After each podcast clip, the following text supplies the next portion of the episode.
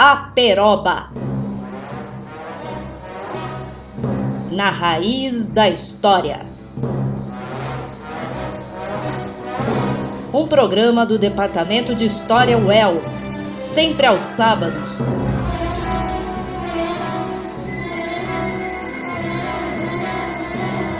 A uma da tarde.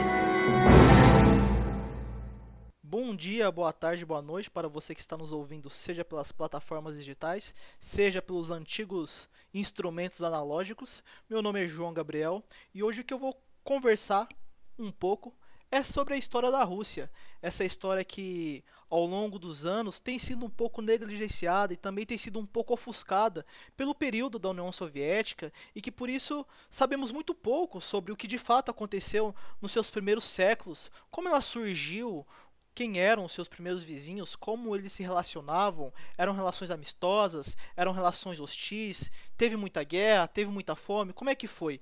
Então hoje eu vou falar um pouquinho aqui para vocês sobre essa história da Rússia e também trazendo algumas músicas, porque é muito legal nós vermos como elas conseguem representar a diversidade desse estado que é multiétnico. Para nós falarmos um pouco da história da Rússia, da Ucrânia ou da Bielorrússia, nós temos que ir para um reino ou um território que já não existe mais, que é conhecido como Rus de Kiev ou Rus Kieviana. Em termos modernos, ela abarcava toda a Bielorrússia, a metade centro-central da Ucrânia e o centro-noroeste da Rússia europeia. Os povos desses três estados modernos são os conhecidos eslavos orientais. A oeste, seus vizinhos eram basicamente os mesmos vizinhos desses três estados hoje: Hungria, Polônia, os povos bálticos e a Finlândia. Para além dos eslavos, a leste, havia a Bulgária do Volga, um pequeno estado túrquico-islâmico que surgiu em aproximadamente 950 d.C., onde hoje é o atual Tartaristão. Para além dos eslavos, a leste, haviam os búlgaros do Volga, um pequeno estado túrquico-islâmico situado na margem do rio Volga e que surgiu por volta do ano de 950 d.C. E para mais além dos búlgaros do Volga, existiam inúmeras tribos nômades de origem túrquica e que vão exercer grande influência na Rússia ao longo de todos os seus séculos de existência. Na Rússia kieviana, os grandes rios vão ser como artérias da vida.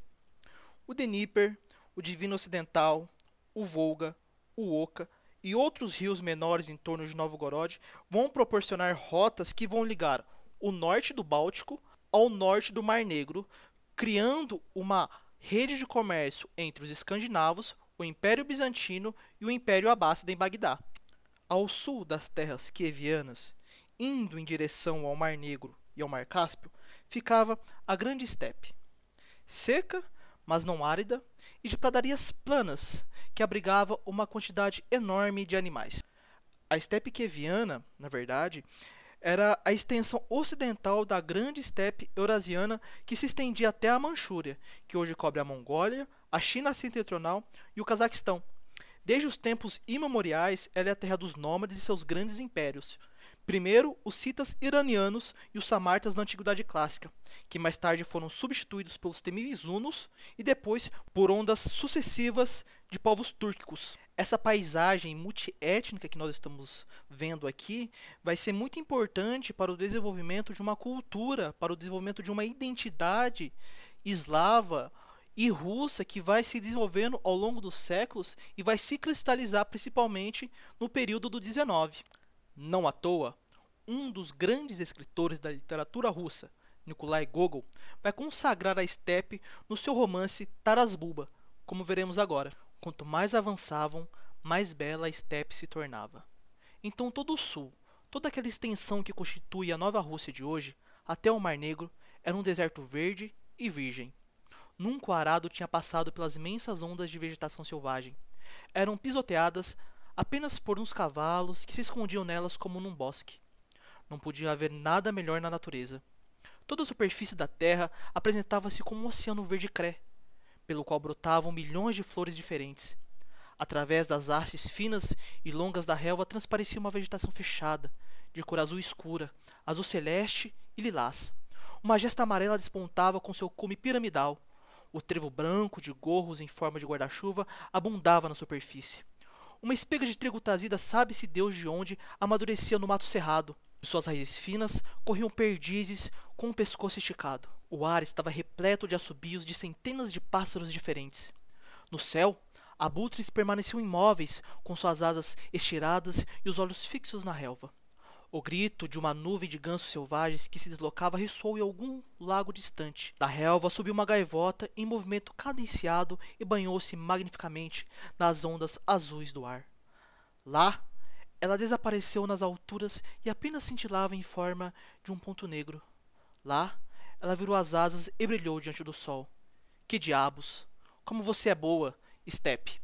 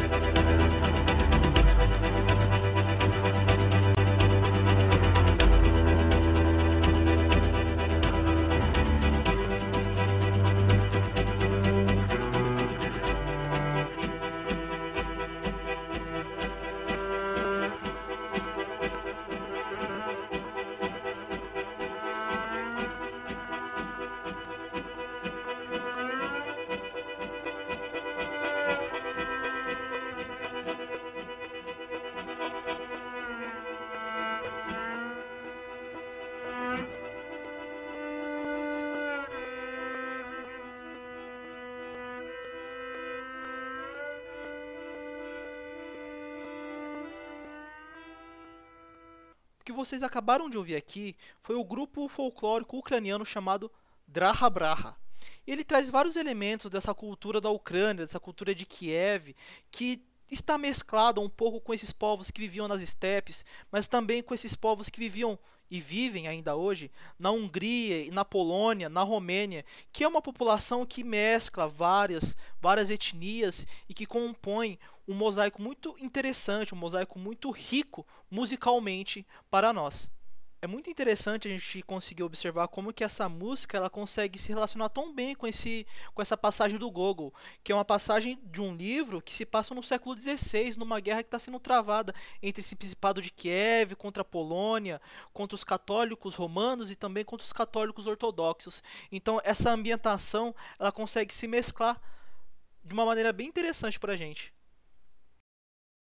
Reconstruir a história política dos primeiros eslavos no leste é uma tarefa complicada. Diz a lenda que o Varieg Hilrik veio de além-mar com dois de seus irmãos para reinar em Novgorod no ano de 862 d.C. Essa é uma lenda clássica de fundação encontrada em muitas culturas e por isso ela vai ser muito importante para o desenvolvimento de uma autoconsciência dessa dinastia que vai reinar pelos próximos séculos. Esses variegues que chegaram no leste europeu por volta do século 9 e 10 são os conhecidos escandinavos, que entre os eslavos também eram conhecidos como rus. E aqui vai um detalhe importante. Enquanto aqueles escandinavos que navegavam pelos mares eram conhecidos como vikings, aqueles escandinavos que andavam por terra eram chamados de variegues. Não conseguimos saber ao certo se Ryurik e seus irmãos realmente existiram, mas é certo que no século IX século X, os escandinavos, ou seja, os variegues, estavam presentes no leste europeu. No entanto, o príncipe Igor, que governou a cidade de Kiev durante os anos de 913 a 945, existiu segundo as fontes históricas e se declarava como filho legítimo de Ryurik. No século X, a Rússia Viana não chegava a ser bem um estado. Ela era mais uma assembleia de tribos que se reunia em torno da cidade de Kiev. Essas tribos pagavam tributos aos príncipes de Kiev, que as visitavam de tempos em tempos com essa finalidade. E esses príncipes passavam a maior parte do seu tempo em guerras que eram essencialmente expedições de pilhagem contra os seus vizinhos túrquicos e bizantinos. Em barcos feitos de toras, eles conseguiam margear o litoral até Constantinopla e atacaram-na diversas vezes antes de firmar tratados com os imperadores para regularizar sua condição como mercadores. Nesse momento, nós chegamos no importante ponto da história desses povos. Isso porque os eslavos vão ter contato com o cristianismo de Bizâncio, a princesa Olga, viúva do príncipe Igor, tornou-se cristã por volta de 950, quando fez uma viagem à cidade de Constantinopla. Naquela época, os eslavos ainda eram pagãos e suas crenças eram uma mistura das religiões túrquicas, escandinavas e eslavas. Porém, o cristianismo vai permanecer como uma religião não oficial na Rússia Kieviana.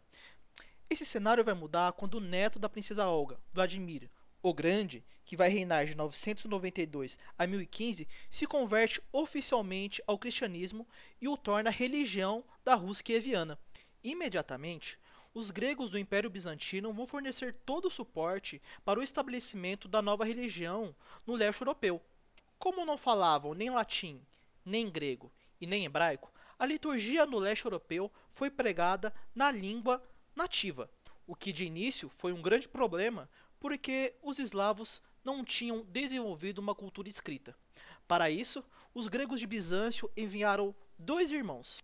Cirilo e Metódio ficaram responsáveis por dar forma a uma linguagem que até o momento era apenas oral. Desse modo, vai surgir o que hoje nós conhecemos como alfabeto cirílico e que é usado até hoje nos países de cultura eslava. O príncipe Vladimir e seu filho, Yaroslav, que vai reinar de 1016 a 1054, vão desempenhar papéis decisivos na conversão e consolidação do cristianismo na Rússia kieviana. Yaroslav reinava com o auxílio de dois grupos distintos e influentes na sociedade da Rússia kieviana, os Drusrina e os Boiardos. Os primeiros faziam parte de um pequeno grupo de velhos guerreiros que exerciam mais a qualidade de conselheiros do que combatentes, enquanto o segundo, os boiardos, eram aristocráticos e nobres da cidade de Kiev, em geral variegues ou seus descendentes diretos. O historiador Paul Bushukovich ainda destaca para o povo que às vezes, e somente às vezes, também desempenhava um papel, reunindo-se na praça central da cidade para formar uma veche, ou uma assembleia popular. Do ponto de vista cultural e político, o período que começou com Vladimir o Grande e estende-se até seu filho Yaroslav é considerado como a Era de Ouro de Kiev, uma era de autoridade política relativamente estável e que era exercida pelo príncipe de Kiev sob um reino unificado, o que possibilitou um desenvolvimento econômico e militar. E mais ainda, Yaroslav é conhecido pelo mecenato que exerceu. Ele construiu uma igreja de Santa Sofia nos moldes bizantinos, também construiu um mosteiro dedicado a São Gregório e um convento a Santa Irene. Yaroslav também trouxe livros que foram importados dos seus vizinhos búlgaros, também um braço étnico dos eslavos que já haviam se convertido ao cristianismo bem antes e por isso estavam mais situados dentro do catolicismo do Império Bizantino. O mecenato de Yaroslav foi amplamente influenciado pela cultura escrita, política e religiosa de Bizâncio. Isso quer dizer que o amálgama resultante vai ser um vínculo entre poder religioso e poder monárquico, como era no Império Bizantino. No entanto, assim como acontece recorrentemente na história, a Rússia kieviana vai passar por problemas dinásticos, o que vai resultar no enfraquecimento interno. Isso quer dizer que eles estarão mais vulneráveis a forças externas. Durante o século XI, XII e XIII, os príncipes de Kiev vão conseguir mais ou menos lidar com isso entre si. No entanto, o antigo reino de Vladimir o Grande e de Yaroslav foi fragmentado em diversos outros reinos pequenos, cada reino desse com seu próprio príncipe que pertencia à dinastia de Ryurik. Esses príncipes vão degladiar entre si para ver quem fica com o Principado de Kiev, que simbolicamente era o mais importante. Tais disputas vão enfraquecer significativamente os eslavos no leste europeu, deixando-os completamente vulneráveis a ameaças externas. É nesse momento, em meados do século XIII, que aparecem pela primeira vez nas estepes de Kiev os mongóis. O Império Mongol foi o último e mais importante dos impérios nômades formados na estepe euroasiana, mas foi principalmente obra de Temujin, um chefe mongol que uniu todas as tribos mongóis em 1206 e adotou o nome de Gengis Khan. Temujin acreditava que o eterno céu azul havia lhe conferido poder sobre todas as pessoas que viviam em tendas de feltro e que, portanto, ele era o soberano legítimo de todos os nômades da Ásia Interior. No ano de 1211, Gengis Khan avançou para o sul contra a Grande Muralha e invadiu a China setentrional. Em seguida, seus exércitos marcharam para o oeste, e quando ele morreu em 1227, eles haviam acrescentado toda a Ásia Interior e Central aos seus domínios. Seu neto, Batu Khan, vai ser o responsável por invadir Kiev por volta do ano de 1240. O antigo centro da Rússia kieviana desaparecera e não se recobraria por um século e meio. Batu continuou sua jornada para o oeste, derrotando um exército que fora reunido às pressas na Alemanha Oriental. Depois ele dirigiu-se à Hungria, onde o exército permaneceu o inverno e a Europa completamente em pânico. Subitamente, na primavera de 1242, Ogedei, o Khan Supremo, morreu e o exército retornou ao seu lar na Mongólia para participar da sucessão e nunca mais voltou. Durante aproximadamente 200 anos, os eslavos orientais estarão sob o jugo mongol. Entretanto, Diferente do que se pode pensar, durante esse período a vida continuou a mesma para os eslavos. As cidades e as igrejas que foram destruídas com a invasão foram reconstruídas e o tributo imposto pelos mongóis não impediu a recuperação dos reinos. Os príncipes de Rus continuavam brigando entre si pelo controle do Gão Principado, que agora era Vladimir, uma vez que Kiev estava destruída. Assim como era em Kiev, o título de Grão-Príncipe de Vladimir não somente proporcionava controle da cidade e de suas terras, mas também a supremacia teórica de toda a região. Durante os anos em que estiveram sob o jogo mongol, os Rus vão ser muito influenciados pela cultura desse povo túrquico, uma influência que na verdade já vinha de muito antes, com o contato dos outros povos da estepe.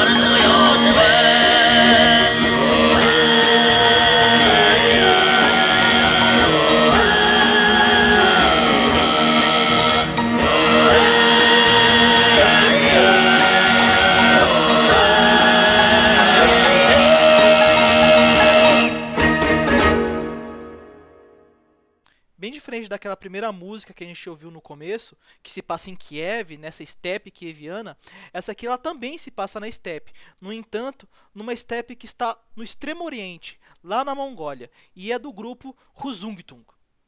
Os historiadores falam frequentemente desse período como o domínio mongol, mas esse é um termo enganador, pois a população efetiva da Horda Dourada, ou seja, desses mongóis que vão estar ali em Kiev, praticamente não incluía os verdadeiros mongóis além da família do Khan.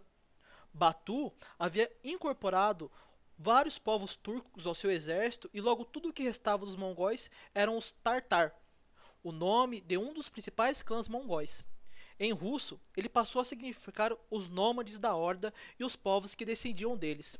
A língua da horda não era o mongol, mas o turco, a língua franca da estepe e da capital de inverno da horda em Sarai. Esta era uma grande cidade cuja parte substancial era composta de tendas de feltro e ela era considerada uma escala importante na rota comercial da Europa para a Ásia Interior e a China. A população da cidade incluía todo tipo de pessoas: tártaros, gregos, latinos, armênios, persas e muitos dos muçulmanos da Ásia Central. Até o momento, nós ainda não temos nenhuma Rússia.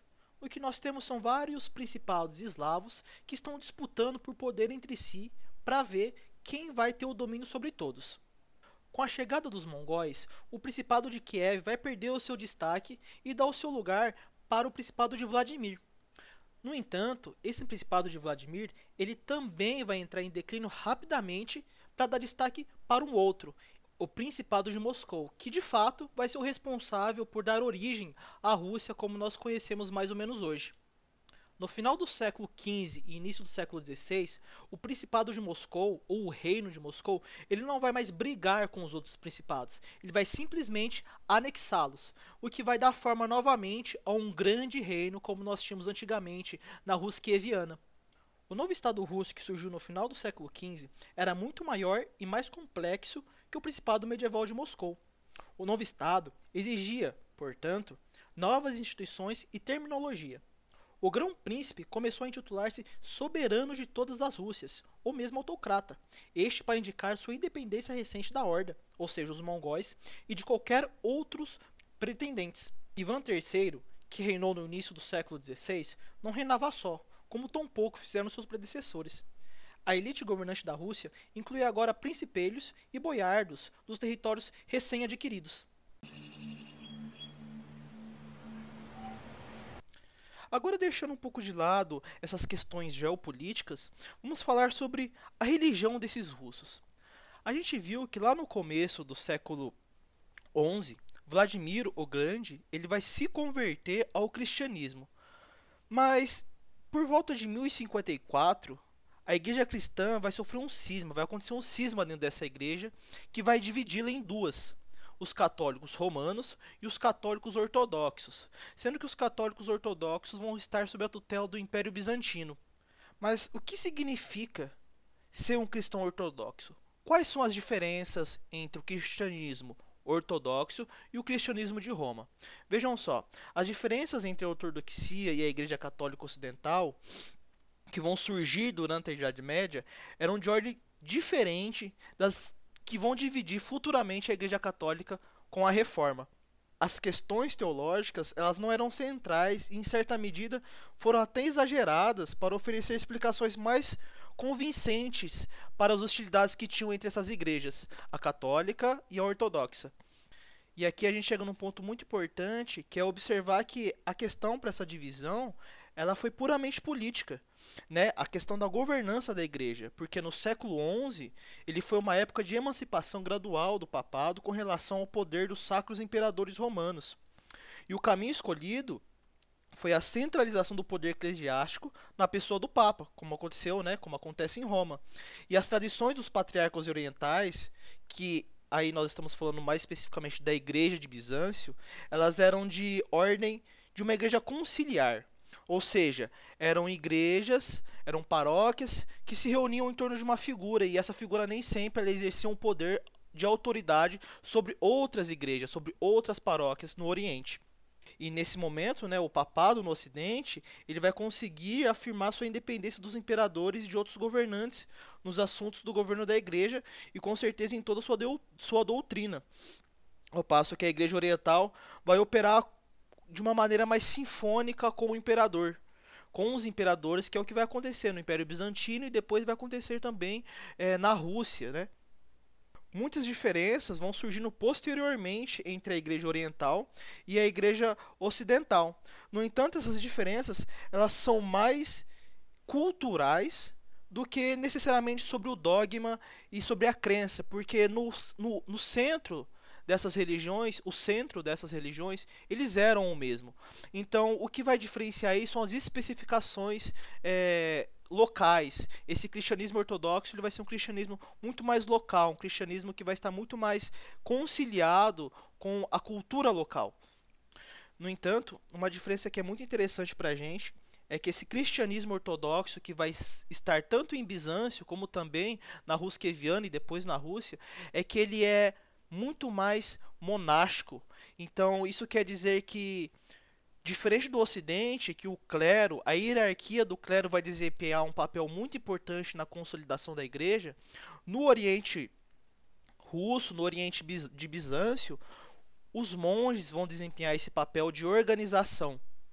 De fato, esses monges, eles vão ser muito mais responsáveis pela disseminação do cristianismo do que os próprios bispos, do que essa, esse corpo eclesiástico maior. Primeiro porque esses monges eles vão falar a língua local e eles vão estar em contato muito mais imediato com seus habitantes. Então, tudo isso são características que vão fazer que, até a modernidade, esse cristianismo ortodoxo na Rússia e em Bizâncio seja muito mais monástico e que tenham uma prática mais ascética, ou seja, vai ser uma sociedade um pouco mais voltada para si. Só que esse cristianismo monástico ortodoxo, que vai atingir o seu auge no século XV e XVI, ele não é surpreendente, uma vez que desde que surgiram lá no século XI, é, os tempos foram extremamente violentos e incertos. Na Rússia Viana, ela foi devastada pelos mongóis, como a gente viu. Ela também vai ser devastada por guerras contra a Lituânia, contra a Polônia. Vai ter a Crimeia ali no Mar Negro. Vai ter o Canato de Kazan, que vai ser um segmento dos mongóis. E além dos próprios príncipes na Rússia Viana estarem lutando entre si.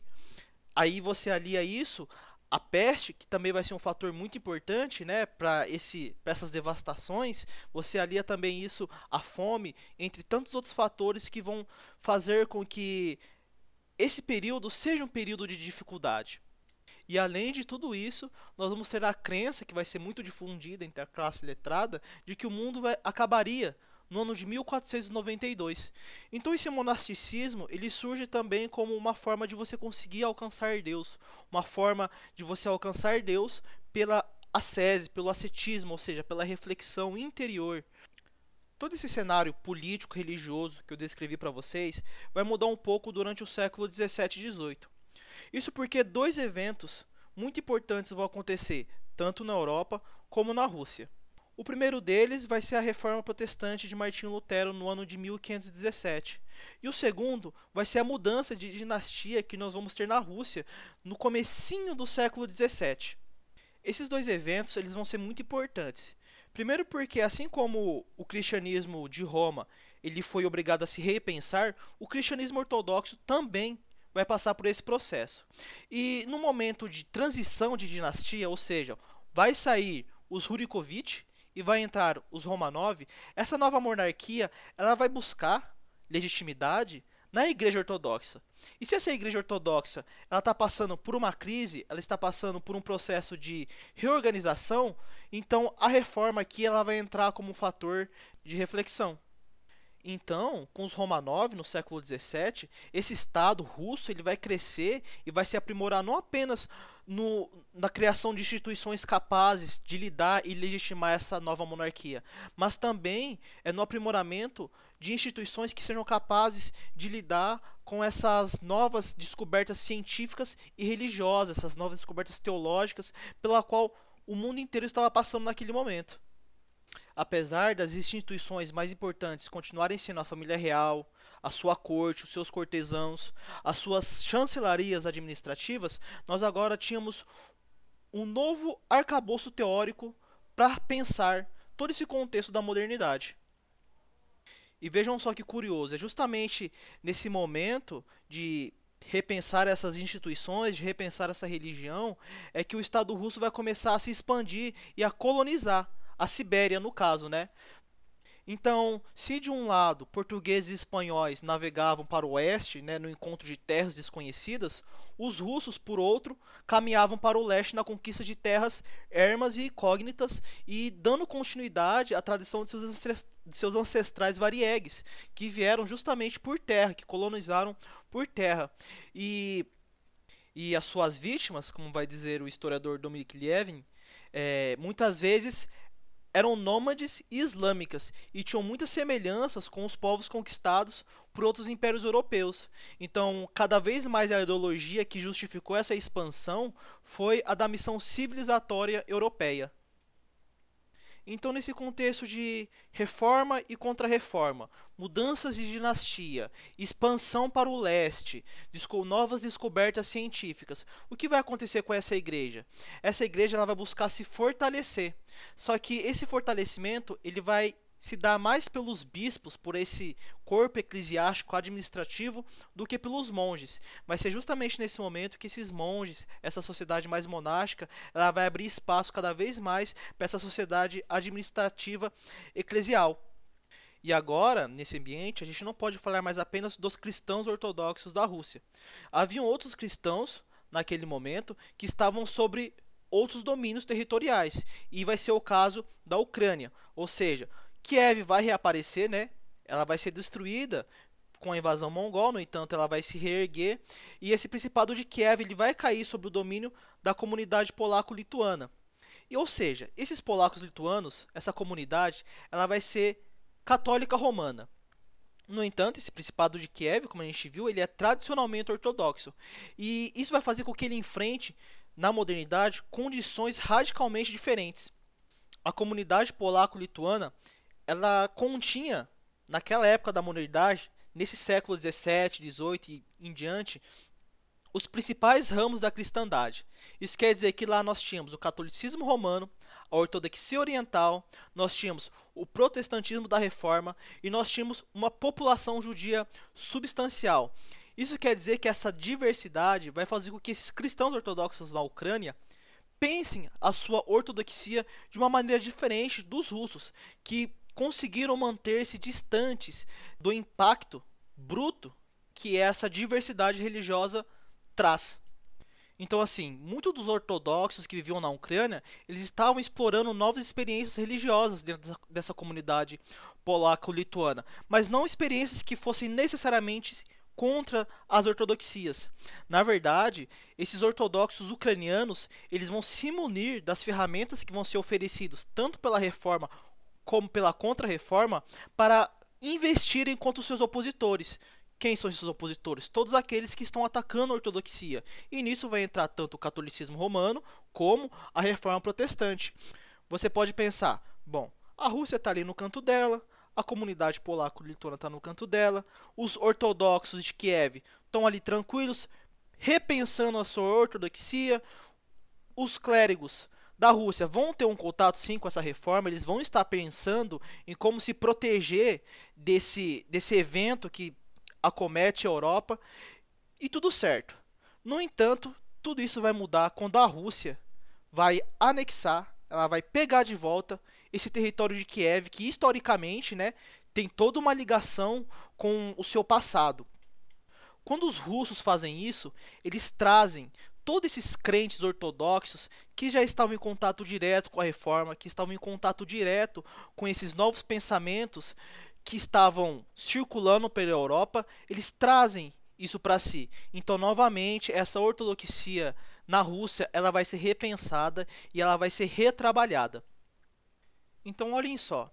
Durante o século XIX, o século XX, Muitos historiadores, dentro da própria Rússia e no Ocidente, vão trabalhar a história da Rússia como se ela estivesse alheia aos desenvolvimentos, alheia às coisas que aconteciam ao restante do continente europeu.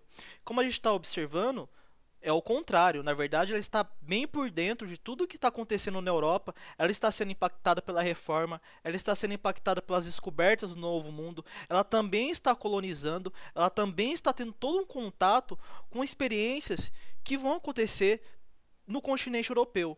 E no decorrer de todas essas novas mudanças que vão acontecer, no século XVIII, mais precisamente em 1703, o czar Pedro I, né, conhecido como Pedro o Grande, ele vai construir uma cidade chamada São Petersburgo. Essa cidade ela vai buscar representar, vai buscar ser tudo o que existe de mais de novo na sociedade europeia, tudo que é mais de novo que está acontecendo no mundo. Então ela vai representar todas as forças estrangeiras e cosmopolitas que estão fluindo para essa Rússia. Em 1711, Pedro I ele vai transferir a capital de Moscou para São Petersburgo e logo essa cidade ela vai se estabelecer como o centro das novas ideias da Rússia. Com Pedro o Grande, esse Império Russo ele vai crescer como nunca cresceu antes. Eles vão tomar territórios da Suécia, da comunidade polaco-lituânia, do Império Otomano, que era uma importante potência naquela época. Eles vão avançar a sua colonização no leste, chegando até as fronteiras da China e do Japão. Então vejam só, cada vez mais esse Império Russo vai se tornar um império multiétnico. Então se lá no século X, século XI, nós tínhamos uma população da Rússia kieviana em extremo contato com os povos túrquicos que viviam em tribos nômades e esse contato ele se dava mais ou menos com relações hostis, ora com relações comerciais. Agora nesse Império Russo, essas populações vão estar dentro, vão estar dentro desse império, compondo esse esse mosaico de povos e de cultura que vai existir dentro da Rússia. E tudo isso ele vai ser refletido diretamente nas suas artes, na sua literatura, na sua música e etc.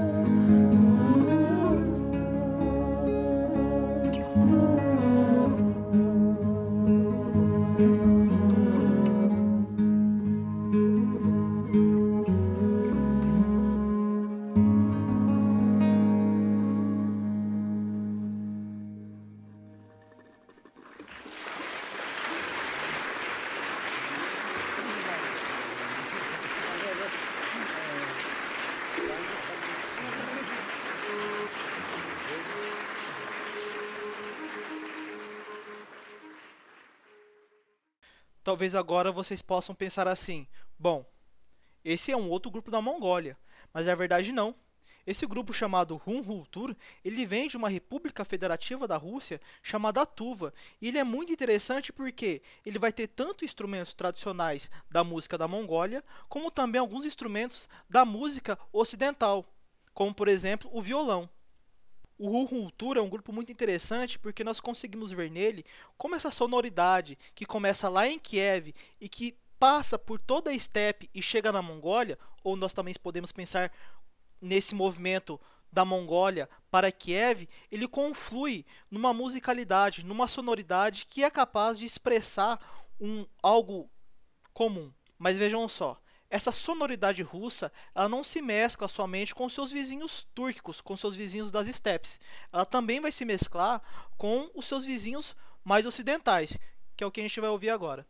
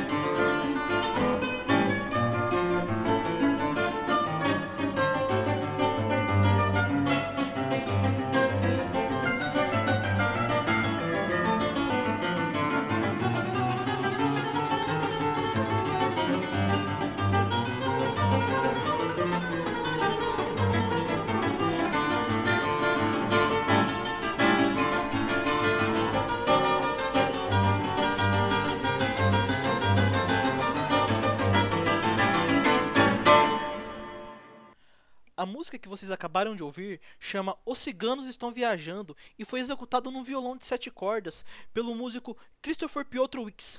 E vejam só, essa cultura cigana é tão importante para a Rússia que esse violão de sete cordas, ele rapidamente vai ser abraçado pela cultura musical da Rússia e vai se tornar um instrumento de elite. Como nós vimos, esse Império Russo ele cresce exponencialmente. Só que ele não cresce como os outros impérios que nós temos, o britânico, o português, o espanhol. Ele cresce no sentido horizontal. Que isso quer dizer? Isso quer dizer que ele só cresce para os lados, ele cobre uma imensa faixa territorial, só que essa faixa ela é muito estreita. Ela é estreita e comprida. Isso é muito bem expresso nessa musicalidade. Agora ouviremos uma outra música tocada no violão de sete cordas. O seu compositor, nascido em São Petersburgo, Nikolai Sokolov, foi muito reconhecido na sua época como um grandíssimo violinista.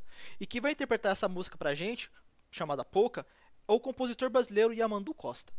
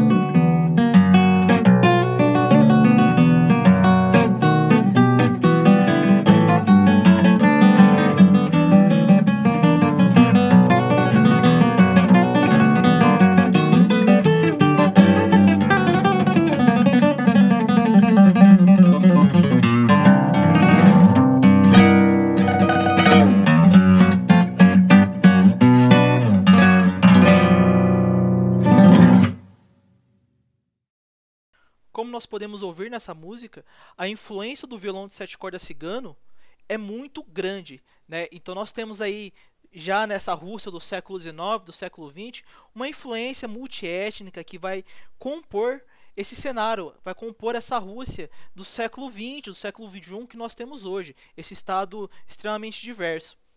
E é muito curioso também a gente pensar que esse violão de sete cordas, que chega aqui no Brasil no século XX e é abraçado imediatamente é, pelos grupos regionais de choro, ele ganha um sentido totalmente diferente, né? Enquanto na Rússia esse instrumento ele tem uma outra levada, ele tem um outro sentido, aqui ele já assume uma postura de contraponto, ele assume uma postura que vai ter um outro caráter. Então é muito interessante a gente observar esse, essa diversidade desse instrumento, como esse instrumento ele ganha vozes diferentes dependendo do lugar que ele está, dependendo das condições que lhe são oferecidas.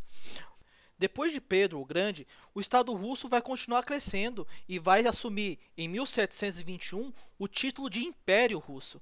E a Igreja vai ter um importante papel nesse, nesse império, porque ela vai ser um fator de integração, vai ser um fator de conformação desse Estado.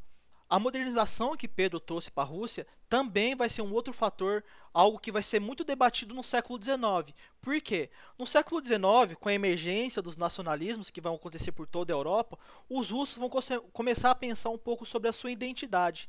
E nesse momento, eles não vão querer uma identidade moderna que se assemelhe com os outros estados da Rússia. Eles vão querer uma identidade nacional que seja nativa, que seja russa. Então, no século XIX, nós vamos ter diversos debates entre os intelectuais discutindo isso.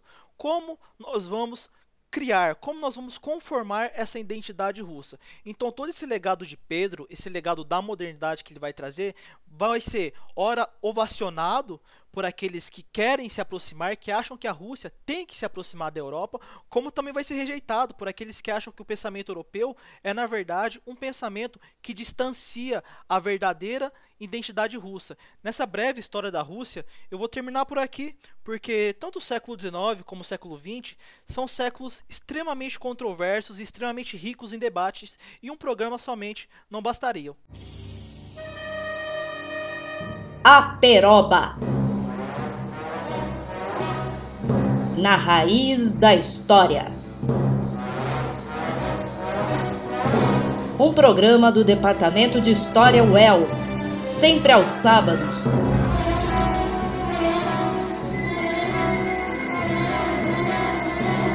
À uma da tarde